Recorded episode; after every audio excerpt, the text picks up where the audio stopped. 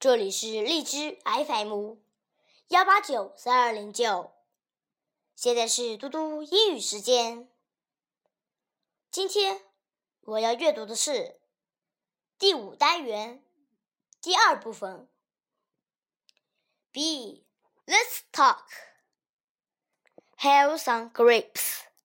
Thank you. I like grapes. Sorry, I don't like grapes. Can I have some bananas? Here you are. Let's learn. I don't like watermelons. Me neither. Watermelon, watermelon. Strawberry, strawberry. Grape, grape. Let's chat. Do you like grapes?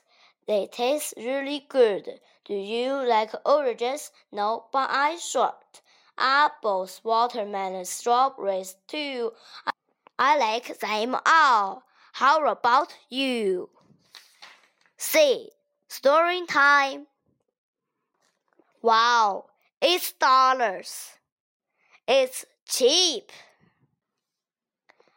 I want some chicken and a hot dog. I want some bananas, oranges, and apples. Do you like milk? Yeah, I like milk, juice, and coke. Oh, I'm full. Doggy bag, please.